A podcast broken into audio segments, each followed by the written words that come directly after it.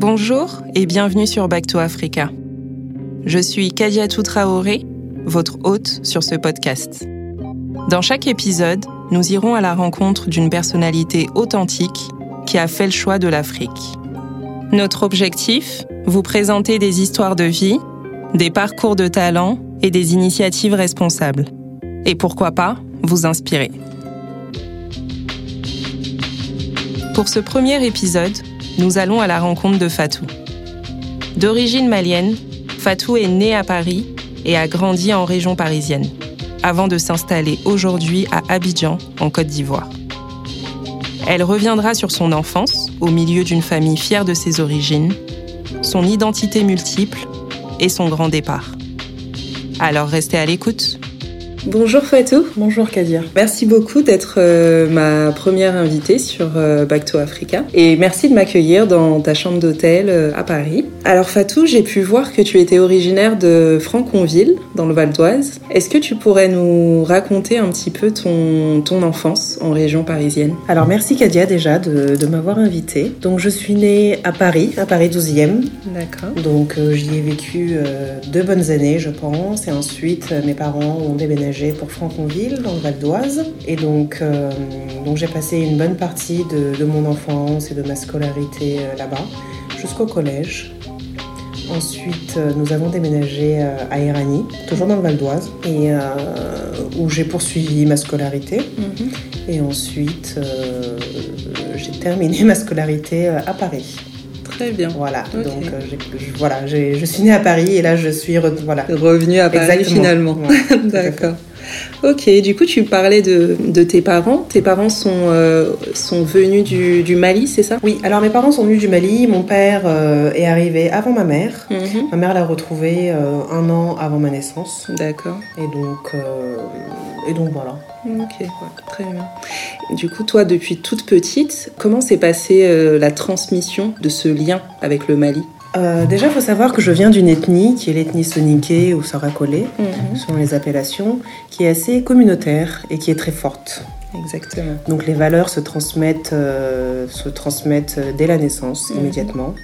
Donc euh, on est réputé quand même pour être une ethnie assez, pas archaïque, mais je dirais traditionnelle. Conservatrice. Conservatrice, exactement. Donc du coup, moi, depuis toute petite, mes parents m'ont parlé euh, notre langue, mhm. qui est donc le soniké, le sarakolé. Donc je parle du coup parfaitement. Super. Et ensuite, j'ai commencé à parler donc le bambara, qui est la langue un peu, entre guillemets, euh, communément parlée au Mali, mhm. en Afrique de l'Ouest, dans d'autres pays. Donc du coup, cette transmission s'est faite euh, de manière assez naturelle, parce que du coup, voilà, je veux dire, je, je, vivais cette culture, je vivais ces traditions, malgré que nous étions euh, à Paris.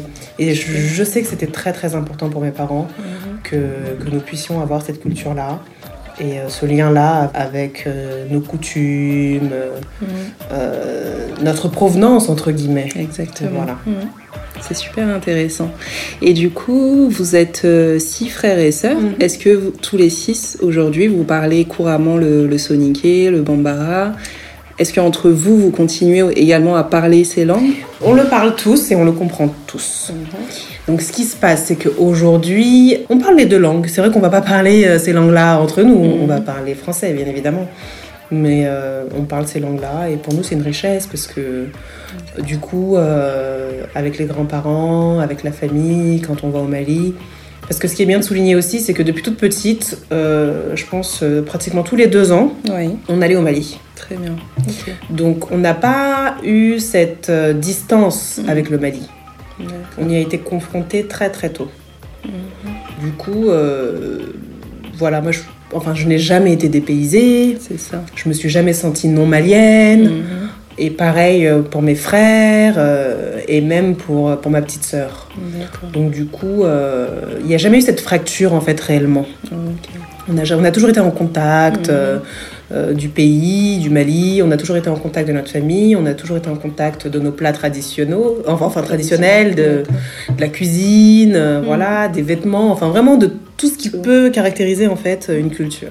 Très souvent, les personnes issues d'une double culture finalement, on se retrouve euh, très vite confronté au fait que bah, en France, on nous considère comme euh, bah, des non-français, des Maliens. Et quand on rentre au Mali, même si on y va euh, très régulièrement, on nous dit ah bah toi t'es le petit parisien. Est-ce que toi aussi t'as vécu ça? Alors déjà, premièrement, comment dire, j'étais vue un peu comme un extraterrestre parce que quand on est là-bas, rien que à la démarche, on sait qu'on vient de Paris, de France. Parce qu'on est trop speed par rapport à eux. Donc forcément, quand on va au marché, c'était ah la française, euh, voilà.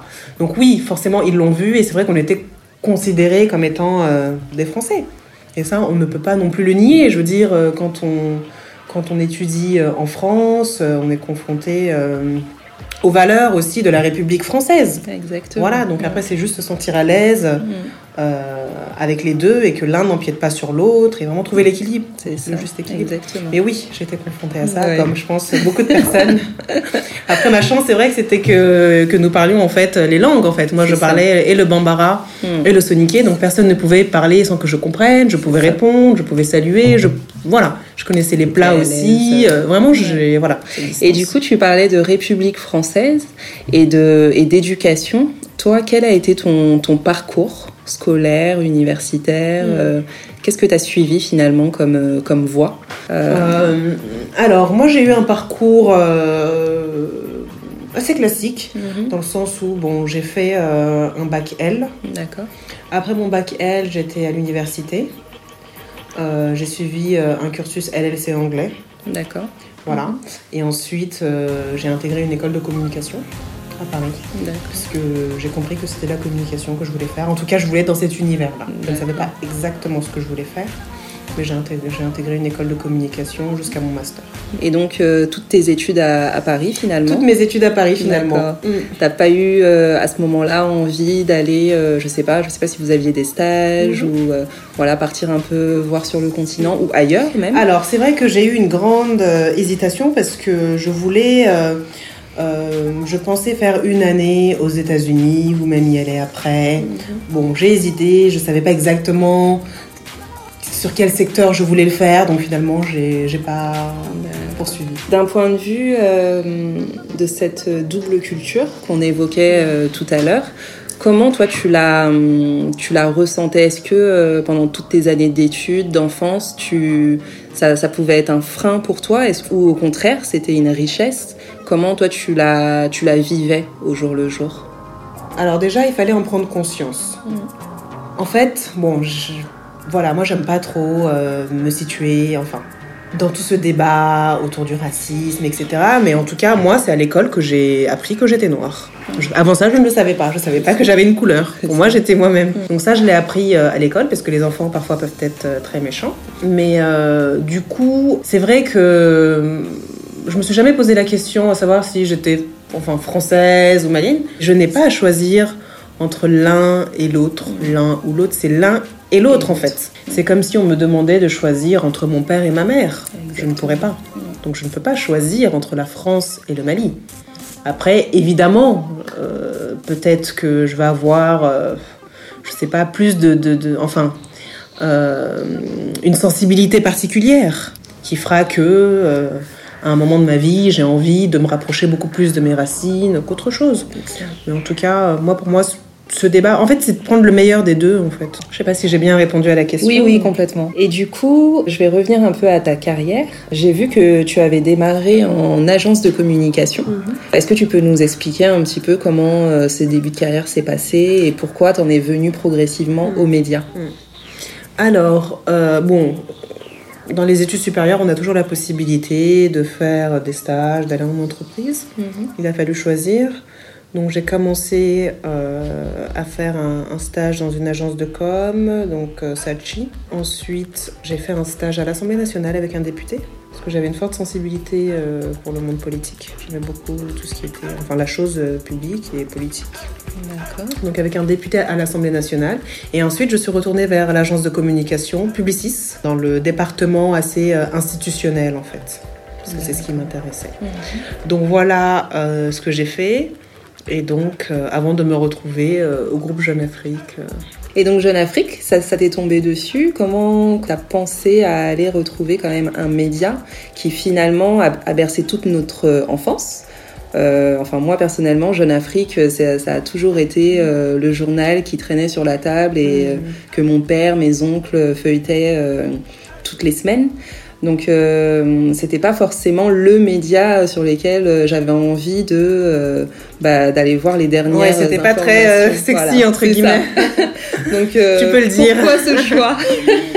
Écoute, alors Jeune Afrique, euh, ça m'est un peu tombé dessus. Mhm. Je ne suis pas allée à la recherche de Jeune Afrique, mais c'est un peu Jeune Afrique qui est venu à ma recherche. Comment ça s'est passé? Pendant mes études, moi j'étais beaucoup dans l'associatif. J'étais dans deux associations. Donc la première c'était Deuxième Génération, c'est une association malienne qui organisait notamment l'élection Miss Mali. Et la seconde c'était l'ASPA, l'association Sciences Po pour l'Afrique. Voilà, je n'étais pas à Sciences Po, mais j'étais dans l'association. Donc, à travers cette association, on organisait pas mal de conférences. Enfin, vraiment, on essayait de, de, de, mettre en avant euh, le continent à travers, euh, à travers, on va dire, la chose publique et politique, en fait. Et un jour, j'ai un ami qui a proposé de m'introduire auprès de quelqu'un chez Jeune Afrique.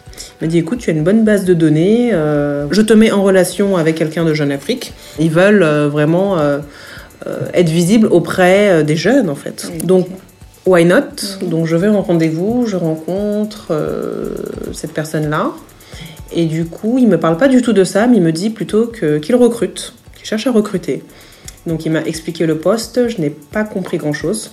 ouais, je n'ai pas compris grand-chose. Et il m'a demandé du coup de lui envoyer mon CV et, ma lettre de motivation. Donc franchement, j'ai un peu traîné. Ouais. J'ai bah, pas envoyé tout de suite. Pas Exactement, pour moi c'était un peu. Euh, donc j'ai un peu traîné. Il m'a relancé. Donc là je me suis dit bon, je vais quand même le faire, on ne sait jamais. Donc je lui avais euh, donné, enfin je lui ai dit ok, je le fais avant la fin de cette semaine. Et donc, euh, avec un ami d'ailleurs, c'est drôle parce qu'on est allé déposer euh, en fait la lettre de motivation et le CV dans une enveloppe qu'on a fait glisser en fait sous la porte. Quoi. Il n'y avait pas encore internet à ce moment-là ou... Bon, si il y avait internet, mais en fait, si tu veux, il fallait une, lettre de motivation parce que chez Jeune Afrique, on... les lettres de motivation sont manuscrites. C'est l'ancienne méthode. Ouais. Donc du coup, jusqu'à aujourd'hui. Jusqu'à aujourd'hui. Ok. et donc euh, on a glissé cette enveloppe sous la porte et euh, suite à cela j'ai eu deux entretiens. Voilà des entretiens qui ont été concluants et voilà comment j'ai commencé chez Jeune Afrique. Jeune Afrique. Mm. Donc c'était vraiment bon pas un pur hasard non plus, parce que bon, si je n'avais pas été dans le monde associatif, si ce n'était pas lié à l'Afrique, il n'y aurait pas eu cet intérêt aussi, je pense. Comme quoi, dans la vie, on ne sait jamais en fait. il ne faut jamais rien négliger. Exactement, il faut toujours tenter. Et euh, donc finalement, tu venais de la com. Est-ce que tu as commencé directement dans le pôle communication chez Jeune mm. Afrique ou euh, Alors, comment ça s'est passé? Le poste pour lequel j'ai été recrutée s'appelle, c'est un poste de country manager. C'est un poste qui est à mi-chemin entre le commercial, la communication, les relations publiques. Donc le but, c'est de gérer des pays, pas en tant que journaliste, hein, mais de gérer des pays pour proposer justement la communication, enfin aller sur place et proposer à des structures aussi bien privées que publiques de communiquer. Parce qu'aujourd'hui, Jeune Afrique est quand même leader sur son segment. Donc ça intéresse énormément de structures de communiquer en fait et d'être visible à travers Jeune Afrique par rapport à leur cible. Donc il y avait et l'aspect commercial et l'aspect communication, mais aussi RP, relations publiques, parce que du coup, il bah, faut connaître beaucoup de monde, il faut rencontrer les gens, etc. Et petit à petit, le groupe aussi s'est développé. On a créé euh, donc euh, l'Africa CEO Forum, qui est un événement assez majeur pour nous.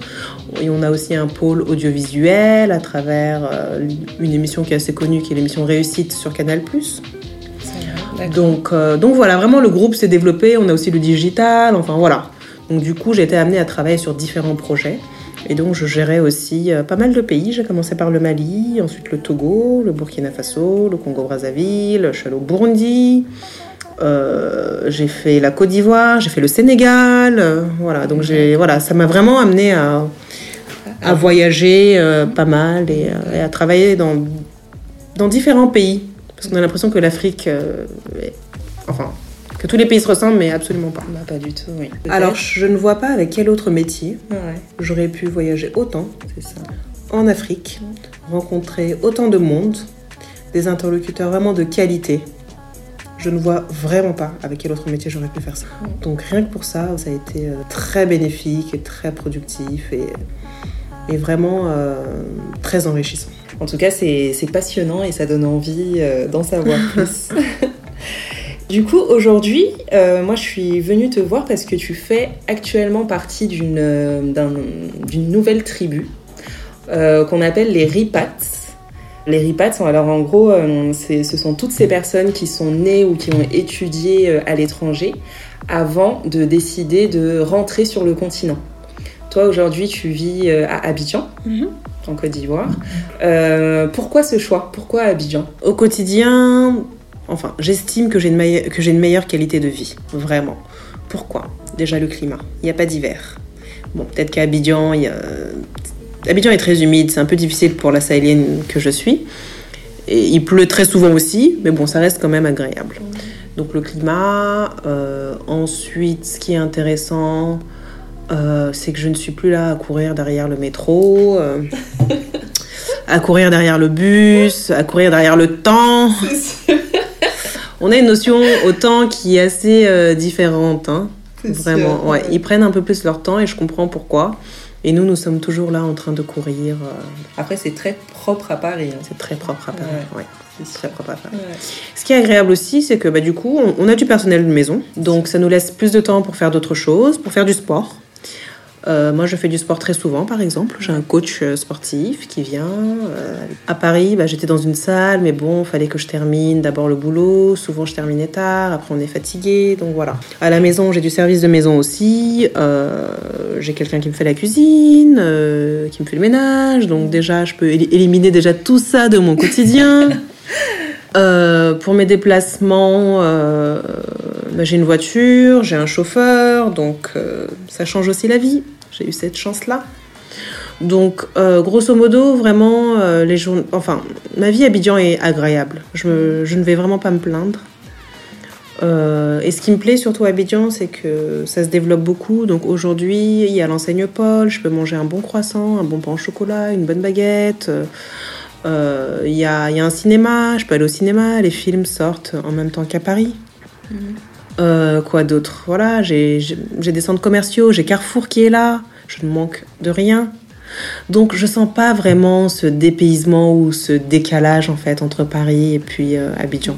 Je m'y sens très bien. Ça c'est agréable. Et ce qui est bien aussi c'est le week-end bah, de pouvoir aller à la plage à Sinis à une heure d'Abidjan, d'aller faire du jet ski, du bateau, de sortir le soir. Vraiment j'ai plus de temps pour moi en fait. Ce que j'aime surtout c'est c'est l'aspect humain en fait. On rencontre beaucoup de gens, on voit beaucoup plus de gens. Vraiment, l'humain est, au cœur des relations. Donc euh, non, ça me fait du bien. Vraiment, je trouve pas ça désagréable et ça me permet de me poser aussi parce que bon, après avoir beaucoup voyagé, parfois on a envie de d'être bien chez soi. Et pour la question, je pense que j'ai pas tout à fait répondu quand tu me disais pourquoi Abidjan. C'était stratégique pour le groupe. Donc aujourd'hui, bon, euh, je vais rien vous apprendre hein, si je vous dis que la Côte d'Ivoire reste quand même un des pays les plus dynamiques de la sous-région, en tout cas de l'Afrique de l'Ouest francophone. C'est un hub économique. C'est un hub économique, donc euh, je pense que la question ne s'est pas posée très longtemps. D'accord. Donc euh, on a opté pour Abidjan et même d'un point de vue géographique, c'est très intéressant et d'un point de vue business, d'un point de vue développement, c'est un hub en fait. Donc toutes les personnes de la sous-région vont forcément passer par la Côte d'Ivoire. Il y a énormément d'événements. Il y a un réel dynamisme et on sent, c'est assez palpable en fait. On sent que vraiment l'économie reprend et que la Côte d'Ivoire est en train de, de reprendre sa place de poumon euh, économique euh, en Afrique de l'Ouest, francophone en tout cas. Je vois. Après, très souvent, on nous rappelle quand même que l'instabilité politique est, est, quand même euh, présente. Mhm. comment toi tu le vis euh, sur place? Est-ce que c'est quelque chose que tu ressens au quotidien? Alors, j'étais à Abidjan quand il y a eu justement euh, les petits troubles. On n'est pas sorti pendant deux jours. Euh, c'était bon, moi je n'avais jamais connu ça encore. Hein. Les Ivoiriens, si. donc ça ne les étonnait pas plus que ça. Bon, moi je n'avais jamais connu ça. Donc ça peut être inquiétant. Après, je veux dire, euh, aujourd'hui, euh, être dans un pays, ça a des avantages et des inconvénients. Être à Paris et prendre le métro, ça peut être effrayant parce qu'il y a les attentats. Marcher sur les Champs-Élysées, parfois, c'est pas rassurant. New York, je peux, dire, je, peux en dire de même. Euh, donc voilà, donc l'Afrique, oui, il y a des avantages, il y a des inconvénients. on est aussi confronté au terrorisme parfois, on est confronté à l'instabilité politique. Un peu comme partout. Un peu comme partout, un peu comme partout. On a vu ce qui s'est passé en Espagne dernièrement, euh, avec, euh, c'est pas évident, mais c'est des choses qu'il faut prendre en compte en fait. Il faut pas non plus être effrayé. Et je pense qu'aujourd'hui, la Côte d'Ivoire euh, va faire en sorte de préserver en tout cas euh, la paix et que les choses ne, dégénèrent pas. C'est ça. Mais, en tout cas, c'est dans leur intérêt. Exactement. Mais bon, je veux dire, Burkina Faso aussi, ils ont traversé une phase pas évidente. Le Mali, mon pays d'origine, également. Bon, aujourd'hui, le Sénégal est assez stable. Mais je veux dire, voilà, c'est des choses que connaissent aussi les pays. C'est pas seulement en Afrique. Mais c'est vrai que très souvent, on a, enfin, dans les médias, etc., on diabolise quand même euh, la situation en Afrique avec euh, toute cette instabilité, euh, tous ces problèmes aussi bien sociétaux que économiques que politiques. Mais c'est vrai, tu as complètement raison, c'est des choses qu'on retrouve également dans d'autres Alors oui, moi, ça m'insupporte beaucoup. Je fais, enfin, je travaille dans un média mais quand je vois le traitement médiatique qui est fait dans, dans des médias euh, occidentaux et même euh, plutôt euh, franco français en fait, hein, pour pas les citer, vraiment ça me ça m'insupporte. J'ai vu le traitement médiatique sur le Mali. Quand le Mali a eu ses troubles, on parlait déjà du, du Nord Mali comme si déjà c'était acté. Enfin vraiment j'ai trouvé ça mais insupportable. Donc ce que je peux dire en fait aux personnes qui nous écoutent, c'est d'aller à la recherche de l'information, de ne pas écouter tout ce qui se dit, parce qu'il y a beaucoup de manipulation aussi. Exactement. Voilà, mm. ben, voilà, ça fait partie aussi de, de la politique euh, et des, et des pouvoirs, euh, enfin des, des, des, forces de pouvoir en fait. Hein. Donc, euh, faut pas forcément suivre ce qui se dit, il faut aller à la recherche de l'information. Et souvent, ce qu'on voit à la télé, c'est plus inquiétant que ce qui se passe sur place. Hein. Moi, je l'ai vu sur le Burundi, par exemple. J'ai vu sur plein de pays et franchement, ce que je voyais à la télé, c'était mais effrayant. Et étant sur place, je sais que les choses n'étaient pas, exactement, exactement. Du coup, tu parlais tout à l'heure de différents stades euh, dans la vie. Euh, tu as eu une période où effectivement ça a été euh, très, enfin, comment dire, tu as beaucoup voilà, mouvementé, tu as beaucoup voyagé, mhm. etc. Aujourd'hui, tu es dans une phase un peu plus stable à Abidjan où tu développes complètement mhm. un pays. Mhm. Tu es amené à rencontrer, j'imagine, un certain nombre de de, personnes, d'institutionnels, d'entreprises mhm. sur place. Euh, où est-ce que tu te vois dans un ou deux ans? J'ai un peu du mal à me projeter dans cinq ans, mais j'ai envie de te dire dans un, deux, trois ans. Où est-ce que tu te vois? Euh, c'est vrai que c'est toujours difficile de répondre à cette question. En tout cas, euh, aujourd'hui, l'installation et le développement de cette filiale à Abidjan, c'est un, challenge qui est assez intéressant. Donc j'aimerais bien le mener à bien. Et euh, ensuite, euh, je sais pas, j'ai peut-être. Euh, enfin, c'est un peu compliqué, hein. C'est pas évident, mais je pense qu'à terme, oui, peut-être que je basculerai dans l'entrepreneuriat. Alors, j'imagine que plusieurs personnes euh, vont avoir envie d'avoir un parcours similaire à, au tien. Donc, tu as commencé à Paris, tu as fait toutes tes études ici, pour ensuite euh, retourner sur, euh, sur le continent. quels seraient tes conseils à l'endroit d'un aspirant RIPAT Il faut déjà le sentir c'est pas parce que c'est un effet de mode qu'il faut, qu'il faut le faire. Il faut vraiment le ressentir. Il faut ressentir un besoin, en fait, de se rapprocher du continent africain, que ce soit son pays d'origine ou non. Ensuite, euh, je pense qu'il faut aussi prendre en compte la dimension. Euh, je pense qu'il faut prendre en compte la dimension où on se dit qu'on est là pour aussi aider le pays à se développer, accompagner le pays dans son, dans son expansion en fait. Dire que voilà, nous sommes des talents. Bon, peut-être qu'en Occident, c'est un peu saturé, il n'y a plus beaucoup de place. Donc où est-ce que je peux être le plus utile? Est-ce que c'est ici euh, en France? Est-ce que c'est, euh, je sais pas, au Sénégal ou en Côte d'Ivoire? Enfin, faut se poser les bonnes questions aussi. Hein. Après, faut voir les opportunités. Il y a beaucoup d'opportunités aujourd'hui. Euh, faut pas penser que c'est parce que c'est en Afrique qu'il faut être moins diplômé ou qu'il faut être moins qualifié ou que non, vraiment. Je pense qu'il faut toujours viser l'excellence et euh, être à la recherche aussi des bonnes opportunités. Et euh, vraiment, en fait, c'est pas avoir en tête euh, vraiment, comment dire, se dire bon, je vais aider le pays, je vais venir, je vais tout leur expliquer, tout est naze là-bas. Absolument pas. Parce que déjà, faut savoir qu'en Afrique, il y a aussi beaucoup de monde. Il y a beaucoup de chômage. Il y a beaucoup de gens qualifiés. Donc si on va prendre, enfin si, on va travailler là-bas, c'est la, c'est peut-être la place de quelqu'un qu'on prend en fait.